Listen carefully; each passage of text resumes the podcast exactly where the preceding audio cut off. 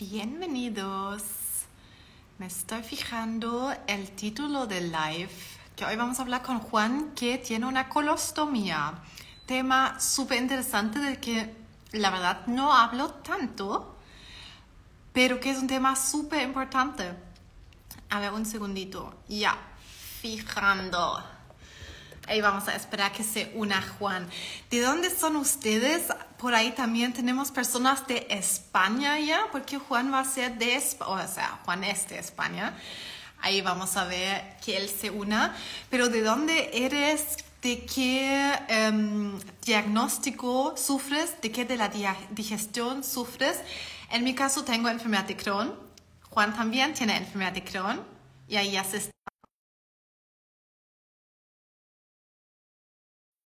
Pero sí, cuéntenos de dónde son y qué problema digestivo tienen ustedes. Este live tal vez va a ser más para personas con enfermedad de Crohn y colitis ulcerosa. Hola Juan, qué bueno.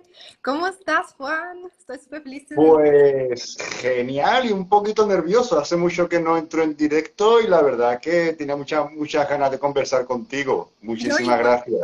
porque hace rato igual que te conozco por las redes, hemos de repente hablado un poco, pero igual he querido conversar contigo porque me encanta lo que haces. Es súper impresionante el camino que has hecho sobre el que creo que vamos a hablar bastante hoy. Pero cuéntanos, tú tienes, tú eres de España, ¿cierto? ¿Tienes enfermedad de Crohn? Sí, yo soy de España, de, concretamente de, de, Sevilla, y tengo la enfermedad de Crohn desde hace, pues, algo más de 20 años aproximadamente, y una colostomía con... Esto es algo que la gente no sabe realmente. Eh, yo realmente tengo una colostomía con ileostomía y reinserción gástrica eh, desde hace cinco años. ¿Puedes hablar un segundito? ¿Puedes explicar cortito qué es la colostomía? Porque pueden haber personas que no saben qué es. Básicamente la colostomía es que cortan un trozo del intestino grueso y por la pared abdominal eh, sacan el trozo sano del intestino a una bolsa para depositar las heces en la bolsa, básicamente. O sea, es como cortar el trozo de una tubería y desviar la salida. Una complicación de la enfermedad de Crohn, sobre todo de la colitis ulcerosa. Um, sí, un paso lamentablemente, bueno, al que tienen que llegar algunos pacientes, pero hoy hablamos, yo creo que vamos a llegar a la motivación más que nada hoy, porque tú también eres mucho de motivar, ya lo sé. Pero cuéntanos cómo fue todo eso hace 20 años. Hace 20 años empezaste con el Crohn. A ver, eh... ¿Cómo fue todo esto en, eh, bueno, ya 20 años? ¿En qué situación estabas y cómo se desencadenó? Pues, mira, sinceramente, yo hace 20 eh, años, eh, esto va a sonar un poquito bestia, yo me estaba metiendo cocaína, éxtasis, cannabis, alcoholizado, un delincuente, mm. o sea mm, no voy a ir aquí ahora de, ejemplo, ¿no? O sea, yo estaba todo el día hasta aquí. Yo recuerdo haber estado mm, desayunando en Sevilla y acabar almorzando en Madrid, en Barcelona, y no sé lo que pasó por el camino. O sea, no me acuerdo. ¿Vale? Mm. Y ya por ahí ya empecé, yo siempre tuve síntomas de niño, pero ya por esa época se empezó a agravar bastante. Entonces me diagnosticaron la enfermedad después de un año haciéndome pruebas. Me dijeron, tienes Crohn, eh, es una enfermedad crónica. Em, me pusieron medicación me, me salacina y se me controló bastante bien. El impacto de que tienes una enfermedad crónica, claro, con 18 años, que te crees el rey del mambo, es como un poquito heavy, sobre todo por el cambio tan, tan bestia un poquito que, es el, el, estilo de vida, ¿sabes? Claro, o sea, ahí estabas básicamente con entre medio de drogas y con el diagnóstico cambió algo o te mantuviste ahí aún bastante tiempo? No, cambió bastante. A ver, no cambió tanto a raíz del diagnóstico, sino que tuvo un brote muy fuerte a raíz de que me rompí una pierna, me rompí tibia, perono y tobillo. Eh, y al hospital no fue a verme nadie. Nadie, literalmente. Eh, claro, cuando yo estoy ahí, yo tenía un dodo dispuesto, con una pierna cosida, con un brote muy fuerte de enfermedad de Crohn y no va a verme nadie, eh, me quedé un poquito, ¿qué estoy haciendo con mi vida, no? Exacto, sí, creo que eso pasa de repente, como, ¿qué estoy haciendo? ¿Qué realmente estoy haciendo con mi vida? Mm. Ahí está, que, que soy un, desgraciado y, me vi totalmente solo, mm. salí del hospital para pedir explicaciones a mis amigos, me encontré bueno, un panorama de la que era entonces mi pareja, estaba viéndose con otros dos a mis espaldas, mm. o sea, un panorama brutal. Y allí en el ingreso conocí al que fue mi primer mentor, mi primer profesor, eh, le, culturista, le, decían Pepe Chino porque tiene los ojos achinados, y ese hombre era el típico hombre que cuando entraba Mm, da igual lo que pasaba, que todo el mundo estaba contento, todo el mundo le abrazaba, todo el mundo les quería, iba a darme rehabilitación en la pierna. Y además un hombre muy sabio, y hablando de vez en cuando con él, yo le dije, digo, a ver, yo sé que no he sido bueno, no he sido un ejemplo a seguir precisamente, pero que tampoco he hecho daño a nadie, no me merezco que me esté pasando todo esto. Y me dijo, bueno, Juan, no te lo mereces, pero tampoco has hecho nada para evitarlo. Así que asume las consecuencias. Y es aguantada sin mano fue para mí un antes y después. Eh, tengo que asumir la responsabilidad de mi vida, de mis actos, de mis hábitos y ya está. Porque me dijo textualmente, dice, morir vamos a morir todos, pero no todos vamos a vivir igual. Y ahí ya fue cuando me, me, empecé ya el tema de gimnasio y tal. Súper interesante, como un antes y después, y eso lo veo lamentablemente en muchas personas que también tienen este diagnóstico que tenemos que tocar fondo. En mi caso también fue así, como que tocamos fondo, despertamos en el hospital, nos preguntamos qué estamos realmente haciendo aquí. Y ahí se decide cómo vamos a salir adelante con la enfermedad de Crohn. Y es muy interesante. Bueno, ahí nos cuentas, ¿cómo seguiste tú después, eh, después de darte cuenta de todo eso? Pues eh, tal como salí del hospital, con la pierna todavía grapada, eh, fui cojeando con mis muletitas, me fui a, mi primer gimnasio, casualidad, karma, causalidad, no sé, pero allí estaba ese, mismo hombre entrenando. Claro, poquito a poco me fui acercando a él, empecé ya a entrenar con los veteranos y me empezó a gustar este mundillo. Yo seguía formándome, a mí siempre me ha gustado mucho el estudio, aunque yo estuviera en ese mundo, yo, yo seguía yendo a, mi, a mis estudios. ¿Entrenando ya? Sí, sí, yo, yo entreno desde niño, pero nunca lo había enfocado precisamente desde, desde un buen enfoque. Siempre lo hacía desde el quiero entrenar para demostrar que soy más, ¿no? Claro, al final eso es un, tipo de, evasión. Pues allí estaba e, ese hombre, eh, poquito a poco fui cogiendo confianza y me fueron enseñando cada vez más y fue cuando me empecé a formar como, como entrenador personal, dietista y demás. Pero básicamente es eso, llegar allí, encontrármelo y, empezar a entrenar con una muleta aquí en el lado, una pierna cosida y todo lo que es el ano lleno de heridas de la diarrea tan bestia que, yo tuve. Estabas decidido de hacer un cambio ya ahí. Sí, sí, totalmente. Lo más duro fue realmente cambiar el entorno. ¿Eso fue ya hace 20 años cuando te diagnosticaron? ¿Fue ahí mismo? Sí, sí, tal como yo salí del hospital, yo dije, mira, con perdón de la palabra, el entorno a la mierda, me da igual, todos a tomar por culo, no quiero saber nada de nadie, ¿sabes? Mm, tengo que, cambiar mi, forma de ver la realidad, ¿sabes? Entonces, mm, quiero un entorno diferente, claro, al principio te sientes muy solo, de hecho, la mayoría de personas con adicciones recaen porque se sienten solo, no porque quieran más droga. Además, tuviste esa parte, es súper fuerte, no solo la enfermedad, sí. sí. Mm. Y entonces ya en el momento que uno empieza ya a cambiar el entorno, cambia por completo la, perspectiva, ¿no? Es como empezar a pasar de dibujar en blanco y negro a tener todos los colores del mundo para poder hacer tú el dibujo con los colores que tú decidas, ¿no? Ves que tienes más herramientas, cambia tu diálogo, tu forma de vocalizar, tus expresiones, cambia todo. ¿Qué fuerza mental? ¿De dónde crees que sacaste esa fuerza mental? ¿Eso es dentro de ti? Por ejemplo, en mi caso, puedo decir, creo que es como dentro de mí ¿Es para ti también así o la desarrollaste?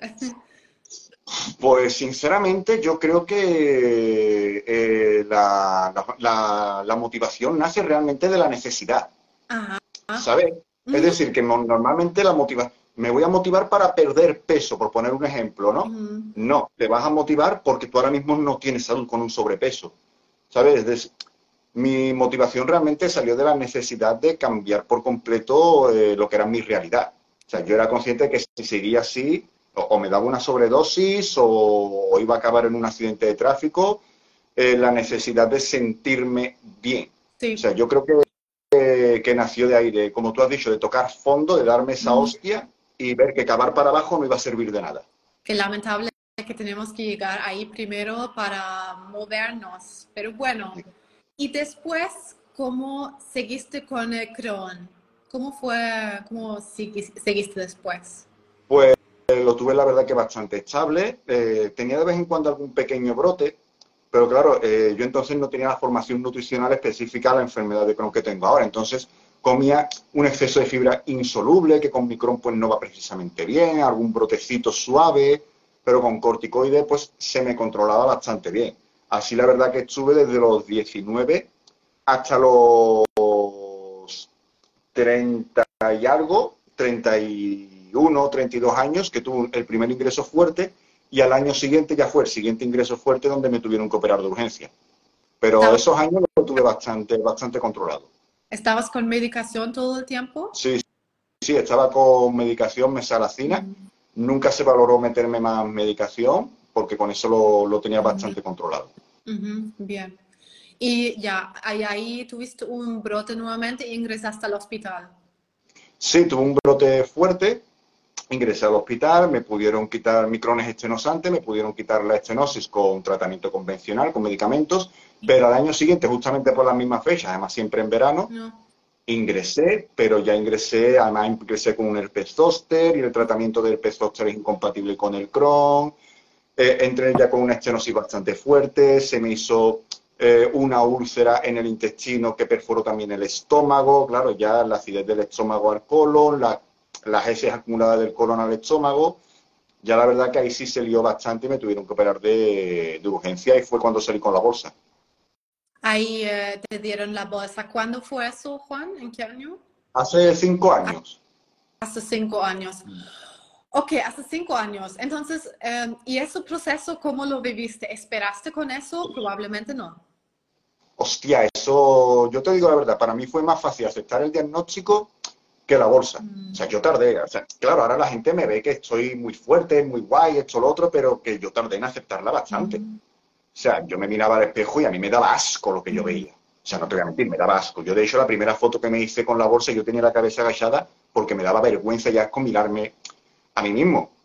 Yo, sinceramente, a mí cuando me dicen, eh, Juan, te vamos a poner la bolsa, mm, me harto de llorar en el hospital. Eh, me, dijeron, me dijeron un martes, Juan, te vamos a operar el jueves. Mentira, te vamos a operar el viernes para ponerte la bolsa. Esa misma noche, a lo mejor por los nervios, ansiedad o lo que sea, ya la diarrea se descontrola, una diarrea rectal, por la boca. Y me vinieron esa misma noche y dice, Juan, tienes el quirófano preparado, que vas mañana al quirófano. O sea, vas mañana, llamas quien quieras, mm, despídete que no hay garantías de nada. Y sinceramente yo entré al quirófano, yo tampoco era un ejemplo a seguir entonces hace cinco años, era un poquito gilipollas, con perdón de la palabra. Y yo entré al quirófano diciendo, es que si yo me muero ahora, mm, no he aportado nada al mundo. Mm. O sea, que si yo me muero ahora, ¿qué he hecho yo en el mundo? Mm. Uno empieza en esas cosas, ¿cierto? Es como la pesadilla para todos con crónico ulcerosa, ese punto, ¿sí? Sí, yo recuerdo una frase que leí una vez en un libro de estoicismo. Dice, no hay nada peor que cuando llegue el día de tu muerte encontrarte con la persona que podrías haber sido y no haber llegado a ser. Claro, mm, yo me fui al quirófano sabiendo que me podía morir con un remordimiento de todo lo que me gustaría haber hecho y no hice, no, se lo deseo, no se lo deseo a nadie. Fue realmente lo peor y cuando salí del quirófano, lo primero que pensé es, si me hubiera muerto no estaría pasando este mal trago de sentirme mal por todo lo que no hice, de tener que asumir mi responsabilidad. Mm. ¿Y saliste? ¿Y cómo te sentiste? ¿Qué pensaste? Pues lo primero que hice cuando estaba en el despertar fue morderme la lengua. Para sentir, ahora yo salgo del despertar, lo veo todo blanco, lo primero que pensé, mm, no sé, estoy en el cielo, todo muy blanco, ahora me muerdo la lengua, vale, me duele, empiezo a mover un poquito los pies. Yo, que, yo tenía muchas ganas, digo, a ver qué me han hecho, quiero saber lo que me han hecho. Empiezo a mover las manos, lo primero que toco en el costado derecho es el drenaje que ponen, Después toco todas las grapas, que me graparon entero, evidentemente, y después ya toco la bolsa. Y cuando me toca la bolsa es como, no, esto no es real. Esto tiene que ser un aparato que han puesto ahí, me destapo, ya la veo y es como, vale, es real. Y es una hostia bastante, bastante gorda, sobre todo al día siguiente que me hice una foto, yo quería ver mi cara con un drenaje por la nariz, sangre y suero en un lado, comida en el otro, para orinar eh, con la sonda, o sea, ah, sí. muy emocionalmente fue muy duro. Y sobre todo el hecho de que a mí lo que me mató es que me tenían que lavar. Que no me, o sea, que no me podía valer yo mismo ni para limpiarme, ni para ducharme. A mí eso me, ah, mató. Ah, sí, ok, ok. Sí, no, muy, muy, muy fuerte. Yo creo que todos ahí con Crohn están viendo como, oh, no. Sí. Y después, ¿cómo fue? Eh, yo también tuve una cirugía, me quitaron, bueno, 12 centímetros de estenosis con Crohn, no llegué a la bolsa. Em, pero también me recuerdo que fue caminar de nuevo, como aprender a caminar de nuevo, para ti seguramente también, la alimentación, como que el cuerpo fue confundido. Yo me sentí como nacer de nuevo, siempre lo digo así, es como un antes y después. Para ti también fue así, ¿cierto? Sí, sí, totalmente. Pues, eh, yo recuerdo que me tuve que, aprender a, o sea, todo, incluso tuve que volver a aprender a entrenar tuve que aprender a comer, tuve que aprender a gestionar las emociones y ser todo, todo. Y lo más duro fue cuando me puse de pie. Lo más duro quizás no, ¿no? Pero el, querer ponerme de pie, ese primer intento hice, querer ponerme de pie, porque yo empecé a entrenar directamente en el hospital, el querer ponerme de pie, yo venía de hacer sentadillas con 180 kilos y ahora mm, me costaba ponerme de pie. O sea, yo pesaba en ese momento 24 kilos. Y eso fue el sentimiento de inutilidad, de eso, me siento inútil, no valgo, no puedo, no soy capaz de hacer nada. O sea, no me puedo ni lavar por mí mismo. ¿sabes? Mm. Eso fue bastante, bastante jodido. Pues ya te digo, fue la, también la necesidad de mm, me tengo que poner de pie. Fue como un, un clic en mi cabeza de, a ver, si me mato, me mato. Pero por lo menos me mato haciendo algo que yo quiero hacer. ¿Y cuánto tiempo estuviste en el hospital? 41 días. 41 días. Sí. Porque em, tu cirugía fue como de emergencia, ¿o no? Porque fue pocos días después. Yo estuve eh, tres semanas eh, intentando que se me quitara, dos semanas intentando que se me quitara la estenosis con el tratamiento convencional. Eh, una semana, casi una semanita, a la espera de que hubiera un quirófano libre, porque no estaba, entre, comillas, tan mal. Me dijeron que me iban a operar a la tercera semana y a mitad de la tercera semana me dijeron, oye, vas a dar quirófano de urgencia y me lo dijo muy claro el médico y dice, Juan, es que no, no es que no vayas a llegar al jueves, es que no llegas a mañana. O sea, tal cual me, me, lo dijo. ¿Te hicieron, ¿Te hicieron exámenes o cómo vieron eso? Que me, me hicieron exámenes, pero tal era la cantidad de pudredumbre, eh, de inflamación, de, de pus, de heces acumuladas y de sangre, de hemorragia, que apenas podían ver nada. De hecho, eh, me lo dijeron en, la primera revisión, mentira, en la segunda, cuando hicieron la incisión, lo primero que salió fue pus y heces en vez de sangre. O sea, yo estaba mm. literalmente podrido, iban, iban a ciegas. Mm. Totalmente iban, iban a ciegas y tuve la suerte que me cogió uno de los mejores cirujanos oncológicos de Europa, el doctor de la Portilla. Qué bueno. Porque ahí me dijo mi digestivo, si te coge otro, te hace un destrozo. es tremendo eso. Es bueno que tuviste buen cirujano. Me imagino que eso también te dio como ah, seguridad mental. En mi caso también fue así que vi mi cirujano y él, él pareció como súper sabio. Yo no sabía de nada en ese tiempo, no mucho la enfermedad y vi, a él y parecía, parecía como que lo sabía todo, que lo iba a hacer tan bien. Y pienso que esa confianza también hace toda la diferencia porque hay muchas personas que tienen como miedo y no confían en su cirujano y no saben, como que no creen en lo que hacen ahí los médicos. Y eso creo que no, ayuda mucho tampoco. Me alegra que... Los médicos, a ver, los médicos salvan vidas, las cosas como, como son. Yo entré al quirófano tranquilo porque dije, digo, por lo menos si me muero, me muero dormido y no voy a tener más dolores. O sea, fíjate tú el nivel de dolor que yo llegaba, llegaba a tener. Digo que si por lo menos si me duermo me voy a morir dormido y no me voy a enterar de nada. Así que, mira, va a ser como un sueño, ¿sabes? Y por supuesto también estuve mirando por internet y el doctor de la Portilla es un, es un animal de cirujano, es una bestia, o sea, es muy bueno. Además, un tío es un cirujano muy frío, que no se deja llevar por las emociones, de, sabe mantener muy bien el foco. Mm. Mm. Tremendo. Así que 41 días. Y después, ¿cómo te sentiste al salir del hospital? ¿Estabas ya más fuerte? ¿Ya caminabas normal? ¿Cómo te sentías? a ver, yo cuando salí del hospital, yo caminaba totalmente eh, encorvado, eh, no tenía dónde ir y me busqué una, una casa de ocupa. Pues claro, yo era entrenador personal, ¿quién, va, ¿quién iba a contratar? Un entrenador personal recién operado, grapado de arriba abajo, eh, con una bolsa para la caca y que pesa 23 kilos. Bajaste mucho de peso, ¿cierto? También me pasó. Mm. Bajé muchísimo de, peso eh, y claro, yo me vi con una mano delante y otra detrás. Esto mucha gente no lo sabe, pero yo tuve que ir a la iglesia a pedir comida. O sea, porque yo no tenía ni para comer. Yo tengo una foto que te la puedo pasar donde se ve que hay un cubo al lado de mi cama porque yo ahí orinaba y vaciaba la bolsa porque no tenía ni un váter. No. o sea, y, fue realmente lo, lo jodido. Mm. O sea, fue realmente lo, lo, jodido verme en esa situación, cambiar la bolsa, dormir y que se mancharme entero de caca porque no sabes cambiarla, la haces con miedo y con prisas, salir a la calle y sentir que te están señalando con el dedo. Eso fue realmente muy, no fue tanto la bolsa, la bolsa la acepté relativamente rápido, pero fue todo lo que rodea la bolsa, ¿no? Ese estigma social que asocia siempre este tipo de, operaciones, que voy a ser un guasimodo, un deforme, un paria. Pero al final, las personas cuando te vieron, no vieron que tienes una bolsa, ¿cierto? Como que igual queda cubierta, entonces no es como tan así tampoco. No, no, o sea, claro, evidentemente no, pero claro, yo sería de la calle muy, muy delgadito, muy poquita cosa y la gente iba, iba hablando hasta que recuerdo eh, que conocí un hombre que le faltaba literalmente eh, parte del húmero y el brazo entero, evidentemente, ¿no? Claro, a mí me llamó la atención, me impactó y hablando con él, le comenté el tema de la bolsa y tal, le pregunté cómo lo llevaba tan bien. Y me dijo, dice, mira, para ti es normal tener las dos manos, ¿verdad? Los dos brazos. Digo, sí, claro. Dice, para mí no.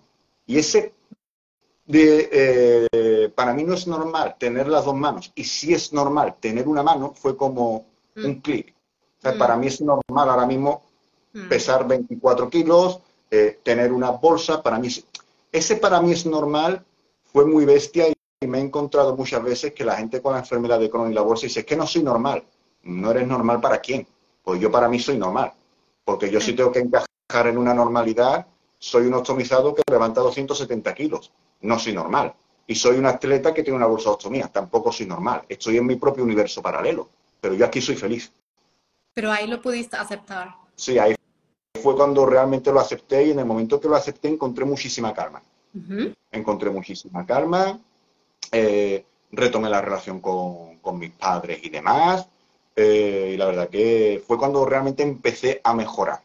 Cuando encontré calma mental, paz, cuando me acepté. Cuando fui capaz de mirarme al espejo y sonreír, cambió todo por completo. ¿Qué recomendarías a personas en esa misma situación como que no logran aceptar la bolsa? Pues le dirían que esto ser un poquito bestia, pero es lo que hay, es lo que ha tocado. O sea, es injusto que te haya tocado a lo mejor, totalmente de acuerdo, pero que así son las cosas. Que la vida no te avisa de, oye, el 4 de octubre te voy a poner una bolsa, vete preparando. No, las cosas llegan. No digo que la aceptes de la noche a la mañana, guarda un luto, evidentemente, pero que la vida va a seguir, te gusta o no. O sea, yo recuerdo una frase que me dijeron eh, eh, una de las veces que me enfadé, no recuerdo por qué me enfadé, por el tema de la bolsa y demás. Y dice, oye Juan, un consejo, ¿qué?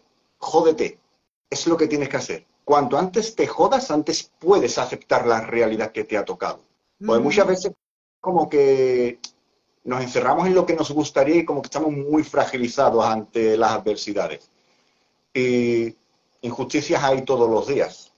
Así que no pude hacer otra cosa que aguantarme. Y cuando me viene alguien con la bolsa y demás, digo, vale, desahógate, grita, maldice, escupe, no reprimas tus emociones, pero tampoco niegues la realidad, las cosas como son.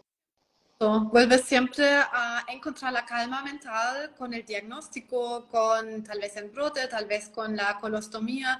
Es demasiado impresionante cuando estemos con enojo y frustración, cuando nos sentimos tan mal con eso, cuando no nos podemos aceptar, olvida que vamos a mejorar y siempre queremos estar bien para poder sentirnos mejor, pero paradójicamente solo podemos estar mejor cuando primero nos sentimos tal vez no bien, pero cuando por lo menos aceptamos. Sí, sí, sí cuando lo, lo aceptamos y sobre todo que, que hay que permitirnos estar mal, que hay que permitirnos tener días de mierda y hay que permitirnos equivocarnos y que no somos perfectos y las cosas pasan, que no somos el ombligo del mundo, ¿sabes? O sea, es muy interesante, una, también como que llegó ahí como un comentario, em, ¿encontraste el sentido en todo eso? ¿Cierto? Tal cual, porque date, yo creo que de las personas sufren cuando no tienen algo que hacer. Mm. Yo creo que las personas sufren por aburrimiento, sinceramente. O sea, yo creo que el sufrimiento nace del aburrimiento. Cuando tú te aburres, tú sufres, pero cuando tú tienes tu mente ocupada y sobre todo tienes tu mente ocupada aportando algo que sale de ti, o sea, la cosa cambia. Yo, de hecho, la academia que tengo la abrí porque me operaron.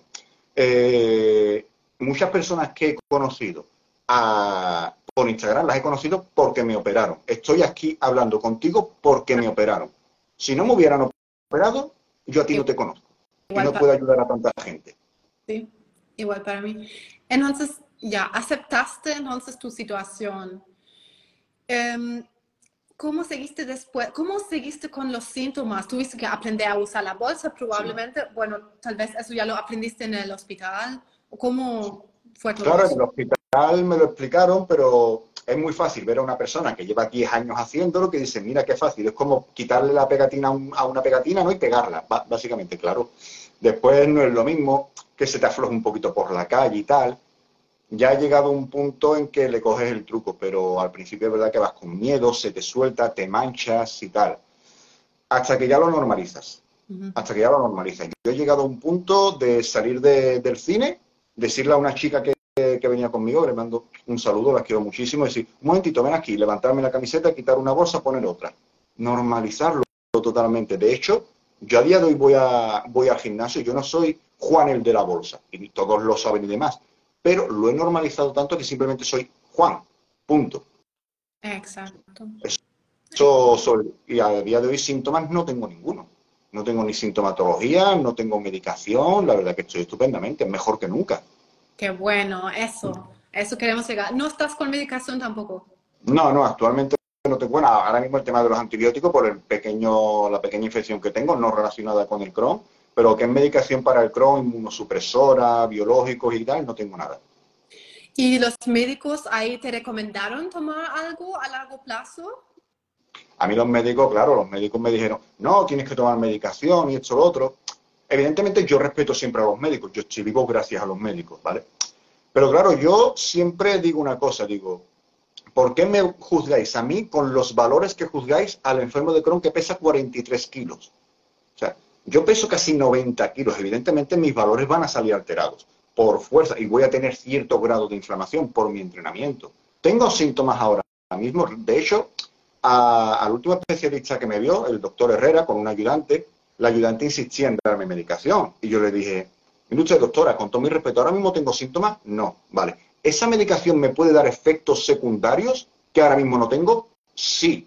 Digo, entonces dígame usted porque sin síntomas me tengo que arriesgar a los efectos secundarios, porque no lo entiendo. Es otro círculo vicioso al que entrarías. Claro, es que tengamos en cuenta que la enfermedad de Crohn no es una enfermedad del sistema digestivo como se cree, es una enfermedad del sistema inmune. Exacto.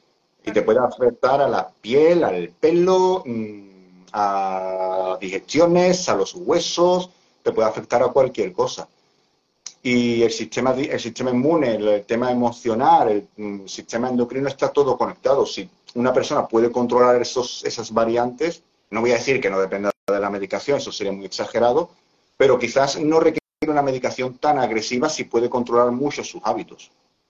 Exacto. Em, ¿Y eso para ti, cómo fue ese proceso? ¿Fue un proceso de experimentar después de la bolsa? O sea, ya, espera, porque ya tuviste Crohn, como 15 años antes, ¿cierto? Ya tuviste Crohn durante 15 años, después de repente tú, o sea, tuviste la bolsa y ahí cambiaste algo con la alimentación. Cambia... Ahí fue la verdad que en el momento que ya empecé a centrarme fue la etapa, una de las etapas más emocionantes de mi vida, porque todos los días era un constante aprendizaje.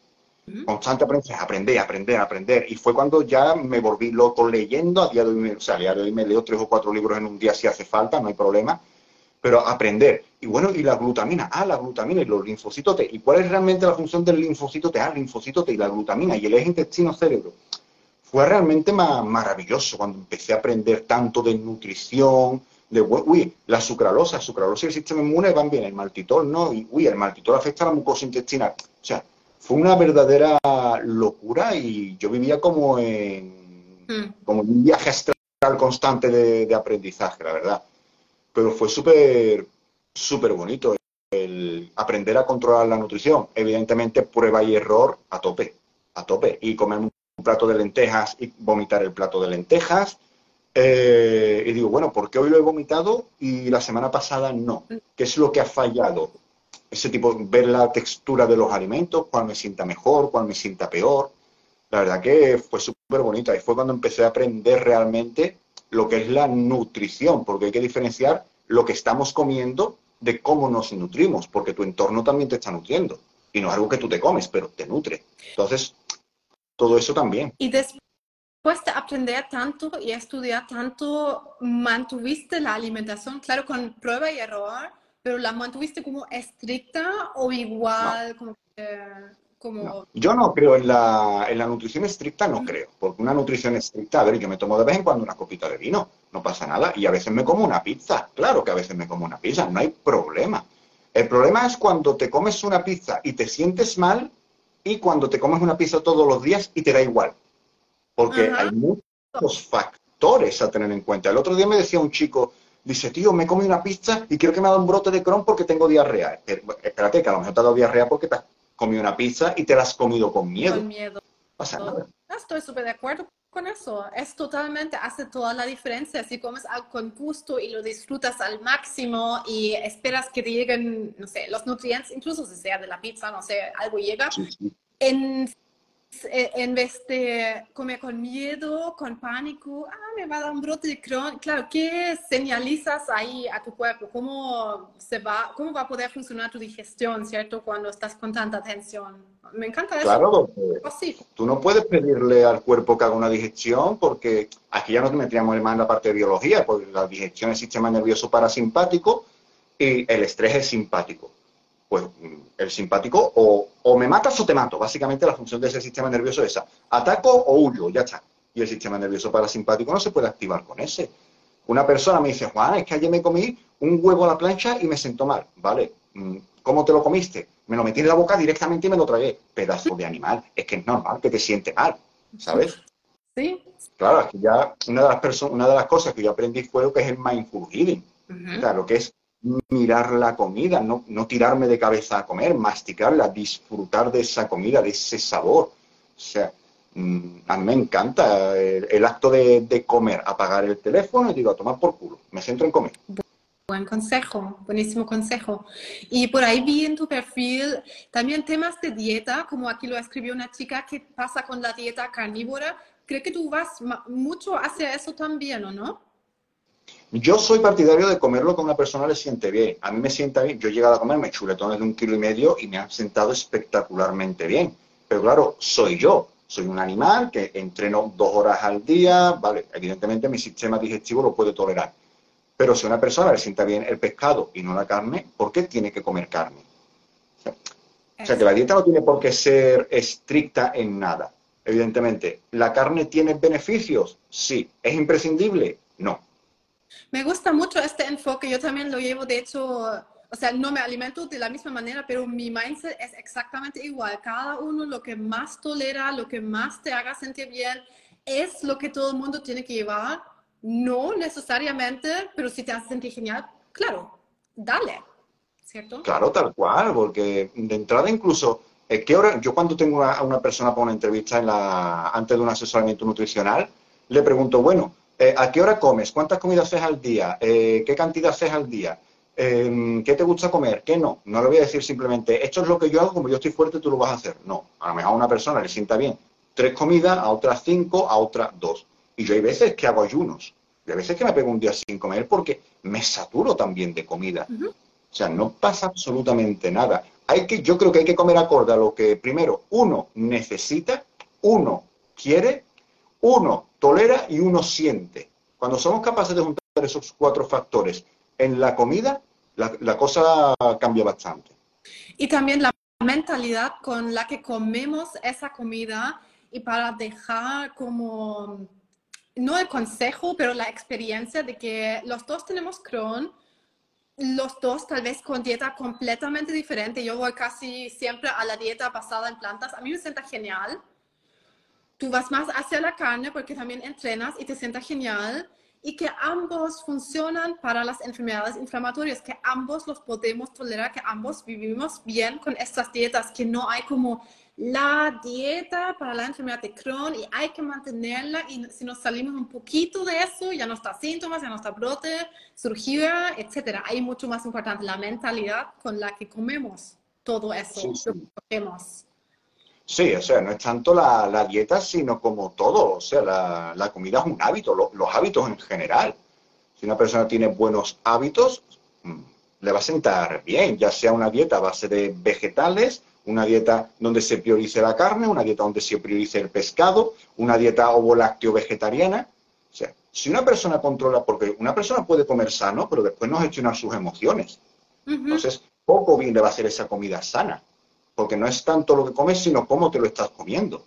Es en mi experiencia también mucho más lo que importa con las enfermedades inflamatorias, esas emociones, comemos con miedo, con confianza, sabemos lo que estamos haciendo, confiamos en nosotros. Pero em, quiero preguntarte por el entrenamiento también. ¿Cómo volviste a retomar el entrenamiento después de, bueno, 40 días en el hospital? ¿Cómo volviste eso? Pues empecé a entrenar directamente en el hospital. Tal cual. O sea, eh, al día siguiente de poder ponerme de pie, además me grabé en vídeo ah. haciendo sentadillas en la cama. Ah. Totalmente fajado, que, tengo que se ve el suero colgando todavía, se ve un poquito de fondo el hierro que me estaba metiendo y empecé a entrenar directamente en el hospital. O sea, eh, pues te digo una cosa, yo ahí por primera vez en mi vida me sentí libre, porque no, no lo hice esperando una aprobación. De hecho, todo el mundo me estaba criticando. En el hospital yo era el loco. O sea, pero me sentí libre porque es algo que yo decido y no lo hacía para ser feliz, sino porque me hacía feliz, porque nacía de mí. y eso fue muy, muy bestia. Después cuando fui, volví al gimnasio, tardé un mes y medio en volver al gimnasio por tema de la cicatrización, que me quitaran los puntos y demás. Y volví al gimnasio, muy poquito peso, todo sentadito, pero siendo, sobre todo, disfrutando del proceso y siendo feliz. Eh, yo sé que cuchicheaban de mí en el gimnasio, pero yo me grababa, porque yo te digo la verdad, digo, yo esto el día de mañana lo voy a subir a redes sociales y voy a motivar a alguien que esté en mi misma situación. No, sé si voy a tardar tres años, cinco o veinte, pero sé que lo voy a hacer. Qué bien. No, es grande la motivación, hay que... Em, ¿Sentiste que algo es diferente con el entrenamiento antes y después de la bolsa? Eh, más que sensaciones físicas, sensaciones a nivel de, ánimo, ¿no? El hacerlo por disfrute, el hacerlo eh, porque me nace, el hacerlo porque me, apetece. O sea, lo, estaba disfrutando mucho más. No es lo mismo comer por comer que saborear cada bocado. O sea, eh, la verdad que fue una experiencia totalmente diferente. El no esperar que eso me proporcionara algo, sino que ese algo ya estaba dentro de mí, lo quería exteriorizar en el gimnasio. Y eso para mí fue un antes y un después. Este sí, porque eso es, puede ser miedo grande de, la, de los pacientes que la bolsa te impide hacer deporte, por ejemplo, pero evidentemente en tu caso no es así. No, a ver, evidentemente una bolsa, depende de dónde esté colocada y demás, puede poner ciertas limitaciones a la hora de hacer algún ejercicio, yo, por ejemplo, no suelo aconsejar a las personas que, primero, que no entrenen como yo. No se lo aconsejo ni aunque no tengan la bolsa, no entrenes como yo. Pero, por ejemplo, una sentadilla, un peso muerto pesado, un remo con barra, no lo necesita. Eso podemos prescindir. El resto de ejercicios en máquina y demás, independientemente de la colocación de la bolsa, se pueden hacer variando quizás la posición del asiento, ese tipo de cositas. Pero por lo demás, en principio, y un cinturón para evitar hernias y prolapsos, un cinturón de alterofilia, pero por lo demás no, no hay ningún tipo de contraindicación, simplemente evitar ejercicios de mucho riesgo, como la sentadilla, peso muerto y tal, pero por lo demás no hay ningún tipo de, problema. Es como, sí, porque es un miedo que muchos tienen, pero ah, como tú lo muestras muy bien, eso te puede llevar a cambiar toda tu vida y hacer más fuerte que antes, me imagino. No sé si del deporte, pero definitivamente mentalmente. Sí, sí, mentalmente, porque te acostumbras a, superar una, limitación que, tienes en ese momento. Mm. yo me acostumbré ahí a que si yo me lo propongo, lo puedo hacer. O sea, y fue cuando realmente yo cuando veía que iba poniendo peso, que iba metiendo cada vez más discos en la barra, yo me, me motivaba y decía, mm, esto a mí me está encantando, cómo me estoy sintiendo de bien, me quiero seguir sintiendo bien. Mm. Esa motivación de me siento bien, lo hago porque me siento bien, no para sentirme bien, fue realmente muy, muy inspiradora para mí. Eso es una de las cosas por las que también me mantengo en remisión con el Crohn, es siempre seguir lo que se sienta bien. Y eso es algo que muchas veces no hacemos porque pensamos que tenemos que hacer cosas o eso no se puede. Pero veo, escucho mucho de lo que dices, que llegaste a ese momento que simplemente si quieres vivir, o sea, pasaste por esa cirugía y despertaste para vivir, para hacer lo que tú disfrutas, estás vivo, quieres aportar algo y haces cosas con un mindset completamente diferente, ¿cierto? Sí, sí, ahí mi percepción del mundo, mi percepción de mí cambió totalmente. Porque, a ver, morir, es que, a ver, eh, hay una cosa que yo siempre digo, digo, que ahora mismo te estás muriendo. ¿Qué hace que no estás viviendo? Porque a ti y a mí nos queda un día menos de vida y a las personas que nos están viendo nos queda un día menos de vida. Yo no sé si voy a salir mañana y me va a llevar por delante un coche. O sea, no lo sé. O si me voy a caer por las escaleras ahora y me voy a romper el cuello. ¿Qué haces que no estás viviendo tu vida a tu manera, cómo te sales de las narices y que estás pendiente de lo que va a decir este, este o ese. Es mi vida. Voy a buscar lo que a mí me hace feliz. Y punto. ¿Has visto eso en tus altibajos de Crohn también? Que cuando tuviste más bajos, que ahí tu mindset estaba como decayendo un poco? Yo tengo días malos, yo tengo días en los que lloro tengo días en los que lloro y tengo días en los que discuto con alguien y lloro. Claro, no, no pasa nada. Eh, algo que, por ejemplo, yo aprendí, olvidé y me lo ha enseñado una chica a la que quiero muchísimo es que me tengo que permitir estar mal, me tengo que permitir tener un día en que no me salga nada, que no tengo foco, que me apetece llorar, que tengo, me, tengo que permitir estar mal y sentirme mal.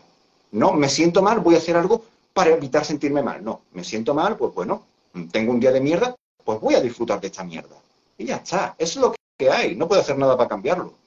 A veces son momentos nada más, tal vez ni siquiera a veces son días o tal vez a veces son varios días, pero eso sí nos tenemos que permitirlo como del tema de liberar emociones también, porque he visto mucho, lo veo siempre con los pacientes que se acumulan y somatizan las emociones cuando no nos permitimos eso, cuando nos esforzamos a hacer cosas que sentimos que tenemos que hacer. Eso es como la frase que, no, que nos ponemos atrás, que nos descuidamos a nosotros y ahí empieza el brote. También vivo así. sí, sí, tal cual. El, cuerpo siempre te va, te va a avisar. Antes de romper, el cuerpo te va a avisar. O antes de sentirte mal, el cuerpo te va a avisar.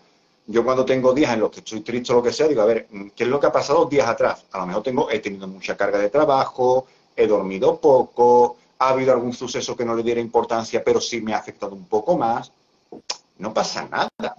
Pues miro para atrás porque como una persona siga obligándose a hacer algo desde la imposición, ya es el sistema nervioso simpático, ataco huyo y al final el cuerpo somatiza. Cansancio, diarrea, estrés, la mandíbula tensa, empieza a dormir poco y al final viene el brote y, hostias, es que el Crohn, no, a lo mejor no es el Crohn. Y han sido estos días atrás que tú no has sabido parar. Porque si hay mucha gente a la que el estrés le afecta y le hace daño, contra más una persona con una patología autoinmune. Absolutamente. Y en esas situaciones, ¿cómo lo llevas? Bueno, te permites las, eh, las emociones un rato. Eh, yo lo llevo así que yo también me lo permito y después me conecto con qué necesito ahora y empiezo como a buscar pequeños pasos, qué puedo hacer ahora para sentirme mejor.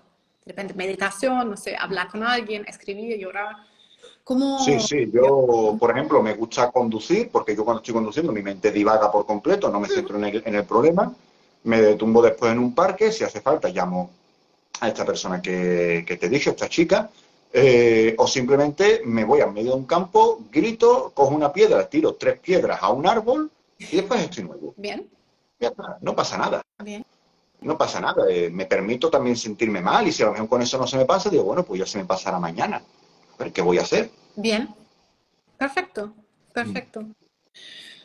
¿Cómo lo llevas con, ya dijiste que no tomas medicamentos, hablaste de la glutamina, lo vi en tu perfil también que hablas mucho de la glutamina. ¿Eso sientes mm. que ha tenido mucho efecto para ti? Ha ayudado. al final, eh, conseguir la salud en una patología autoinmune es un conjunto de cosas, no es solamente la glutamina. Evidentemente, la glutamina ayuda muchísimo. Pero claro, eh, al final es un conjunto de cosas. Es nutrición, es descanso, es el entorno, pero la glutamina Sí, centrándome en la glutamina, la glutamina es el suplemento que más evidencia tiene en patologías autoinmunes, ya sea un Crohn, una fibromialgia, una permeabilidad intestinal, porque la glutamina lo que hace es que da combustible a las células del sistema inmunológico y refuerza la barrera de la mucosa intestinal. Entonces previene muchísima sintomatología y muchas enfermedades. ¿Cómo lo has sentido con la creatina para el entrenamiento? Con la creatina, la verdad que lo que noto es más recuperación. La creatina lo que hace es que da energía a las células, no solamente al músculo. Eh, las células del sistema inmune necesitan la creatina. Bueno, la creatina realmente lo que hace es que es un facilitador. Nosotros cogemos la energía del ATP, pues la creatina lo que hace es que facilita que las células del sistema inmune, macrófago, linfocito T, B, etc., ¿no? capten más energía gracias a la creatina. Y sí que es verdad que yo cuando no tomo la creatina durante unos días seguidos porque se me pasa o me quedo sin ella, noto que rindo un poco menos. A nivel de, día en general, que voy un poquito más cansado. Sí lo he notado. Ya. Ok. En, en general, no sé, no estaba preparado para esa pregunta, pero tal vez lo sabes. Tus top tres para sentirte bien con tu enfermedad de Crohn. Hostia, buena pregunta. Y de eso podría grabar un pedazo de podcast, un vídeo y escribir hasta un libro. Pero eh, lo primero, mm, cambiar el entorno. O sea, cuando una persona cambia el, el, entorno, automáticamente ya está cambiando ella. Porque ya está escogiendo la persona que quiere ser. Si tú quieres ser atleta, rodéate de atletas. Si quieres ser empresario, rodéate de empresarios, ¿no? Entonces, cambiar el entorno. De hecho, las neuronas espejos, algo que ven en ese entorno lo van a imitar, porque nosotros aprendemos viendo patrones e imitando patrones. Pues lo primero, cambiar el entorno. Si una persona se rodea de un entorno sano, de un entorno que lee, de un entorno que come sano, que hace ejercicio y que no critica, esa persona va a adoptar esos hábitos. Eso es lo principal. Tú no, es lo que te he dicho antes, un adicto recae porque echa de menos ese entorno cuando no tienes entorno, se siente fuera del agua, ¿no? Pues lo primero, cambiar el entorno. Segundo, cambiar tu autodiálogo. Decir, en vez de soy un enfermo, no. A ver, yo no soy Juan el enfermo, yo soy Juan. Y Juan va al gimnasio y Juan eh, conduce, Juan hace el loco algunas veces, vale. Pero no es Juan el del Chrome, es Juan. Ahora soy Juan el de la camiseta azul, ahí está, esa etiqueta. Del mismo modo que no eres, tú no eres la rubia, no, mm. para nada. Y un obeso no es el obeso, no. Es una persona, y yo soy una persona. Eso, y después, eh, evidentemente ya controlar los hábitos nutricionales, sin ninguna duda. Pero diría esos tres sin ninguna duda. Entorno, autodiálogo y los hábitos nutricionales. Bueno, Juan, te agradezco muchísimo porque ha sido de tremendo, tremendo valor. Ya lo sé, sé que muchas personas después van a ver esto también, así que asegúrate que aquí aportaste muchísimo compartiendo esto. Y es interesante porque todos con Crohn somos de alguna manera similar, especialmente con el tema del mindset. Cuando tú dijiste, ah, todo depende de la mente, del enfoque que tenemos, de quitarnos esa etiqueta es algo que todos aquí se van a poder llevar porque hay, por, alguna, por algún motivo también nos enfermamos de esta enfermedad. Es como, es un otro tema, ¿cierto? Es como, podríamos hacer otro live sobre eso. De hecho, me gustaría hacer otro live de repente contigo porque creo que tenemos mucho más que hablar. Pero bueno, oh, me encantado. Sí, te agradezco un montón y espero que nos veamos pronto a tu disposición estoy para lo que haga falta y muchísimas gracias a ti por, por esta oportunidad, de verdad. Tenía muchas ganas de charlar contigo. Yo también. Bueno, muchísimas gracias. Chao. Un abrazo, chao.